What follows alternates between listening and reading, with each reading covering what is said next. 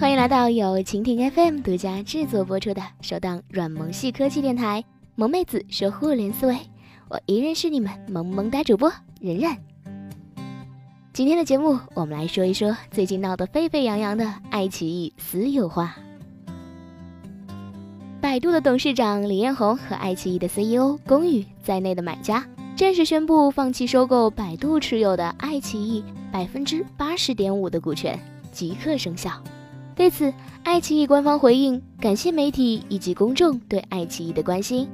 爱奇艺将一以贯之的专注于自身业务的发展，为广大用户提供更好的视频娱乐生活服务。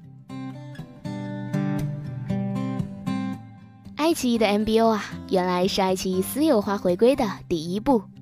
李彦宏和龚宇的原计划。按照二十八亿美金的价格收购百度持有的爱奇艺百分之八十点五的全部已发行股份，按照这个收购价格计算，爱奇艺的估值折合人民币二百二十亿元。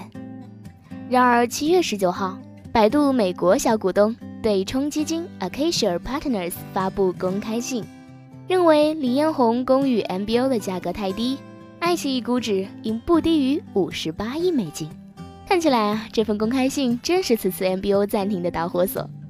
七月十九号，百度机构股东对冲基金 Acacia Partners 发布公开信后，反对管理层收购 MBO 爱奇艺。二十五号，李彦宏等发表公开信，表示若特别委员会无异议，则将撤回非约束性收购意向书。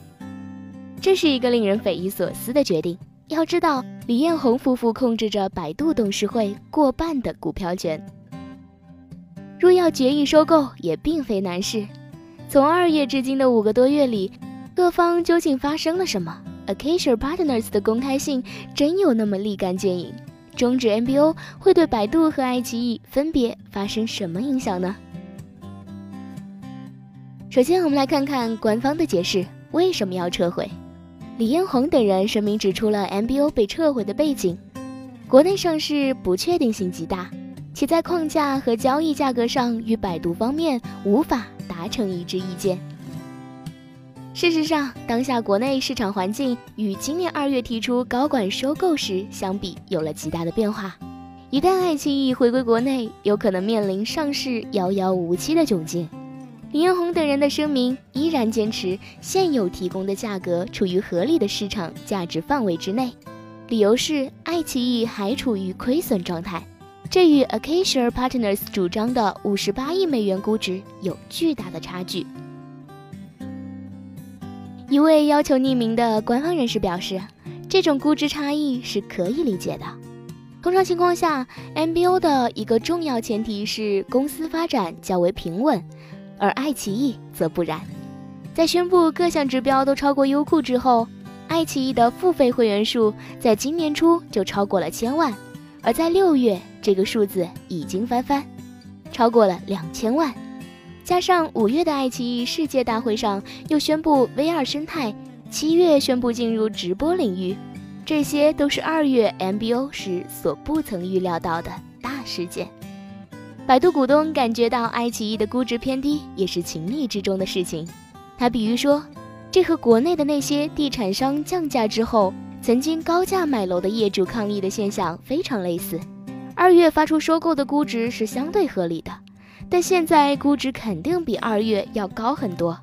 股东们理所当然的会觉得是被贱卖。虽然百度的股东们谈不上没有契约精神。但想必也会令李彦宏和龚宇很无奈呀。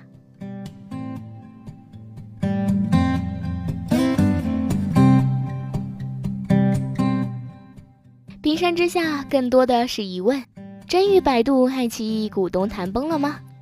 其实，爱奇艺的前两大股东分别是百度和小米。百度方面，通常的 MBO 在一开始，双方就会有一定程度的默契。而在爱奇艺的 MBO 过程中，这个默契一开始似乎是存在的。而在小米方面，在 Acacia Partners 发出公开信之后啊，腾讯科技即有分析指出，爱奇艺的第二大股东小米顺为并无退出计划。这可能给人的错觉是，爱奇艺的第二大股东小米顺为也是此次 MBO 的一大障碍，但事实是，李彦宏和龚宇所提出的 MBO 计划，只是针对百度所持有的百分之八十点五的股份，本就与小米、顺为无关，后者亦无需考虑退出。因此，要说小米、顺为反对这场 MBO，是有点滑稽和自作多情啦。那么接下来我们继续来说一说，放弃 MBO 是受到了 Acacia Partners 的压力吗？总而言之，李彦宏当然不会因为区区的一份公开信就轻易退让，这不是他的行事风格。从百度和爱奇艺的内外的形势来看，什么反对质疑都是毛毛雨。唯一能让李彦宏罢手的是国内各种复杂市场与政策因素，放弃 MBO 只是借坡下驴之举。所谓 Acacia Partners 引发的压力可以忽略不计啦。最后啊，我们来说一说这不走运的爱奇艺，电视也卖过，盒子也卖过，手机也卖过，版权大战杀的优酷只有招架之力，VR 和直播也都赶上了热点。但事已至此，谁都看得出爱奇艺的上市之路实在是太过于崎岖和坎坷了。一开始赴美上市，但投资人不认可；再后来想 MBO 拆除 VIE，迅速到国内上市，却又遇到了政策突变，战略新兴版取消，与百度股东的 MBO 谈判也不顺利。国内上市在短期内不太可能了。在国外能否上市又属未知。爱奇艺与百度的关系，和腾讯视频与腾讯、优酷土豆与阿里的关系都不相同。虽然都依靠母公司烧钱竞争，但爱奇艺独立性更强。爱奇艺在美国市场不受认可，在中国市场也未必能受到青睐。优酷土豆从纽交所退市，对爱奇艺来说未尝不是一个补缺的好机会。至于是否还会被低估，仍然无法预测。而先前流传的视频网站不得在境外上市的政策传闻靴子，至今还未落地。而今年五月，自2008年就开始出现的国资入股视频网站的政策，即所谓的特殊管理股，传言再次死灰复燃。彭博社甚至援引知情人的消息说，广电总局已召集网络视频企业开会。建议在六月十号之前签署引入国资入股的意向文件。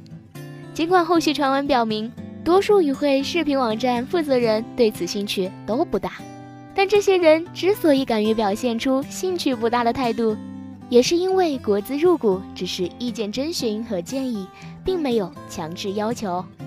但强制要求的风险还是存在的。广电对互联网电视盒子及内置 APP 的严厉管控。令乐视的硬件业务经历了九死一生，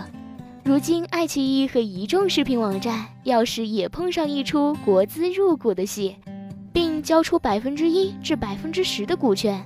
让出一名董事名额，并拥有在视听内容的生产、投资、合作的表决权、审查权以及主管内容高管任命的表决权，百度和爱奇艺肯甘心吗？毕竟，国资背景的高管要直接干预内容，影响还是很大的。在这次尴尬的终止 MBO 过程中，百度股东看好爱奇艺后市表现的态度和百度继续支持的承诺，是公寓唯一可资欣慰的信号。但终止 MBO 的直接后果，将百度继续背了包袱，财报也不会是很看好。而此次放弃 MBO 之后，各方依然如往常一样，对爱奇艺上市的方向和时间表等敏感的问题只字未提。这似乎是一场看不到结局的戏呀。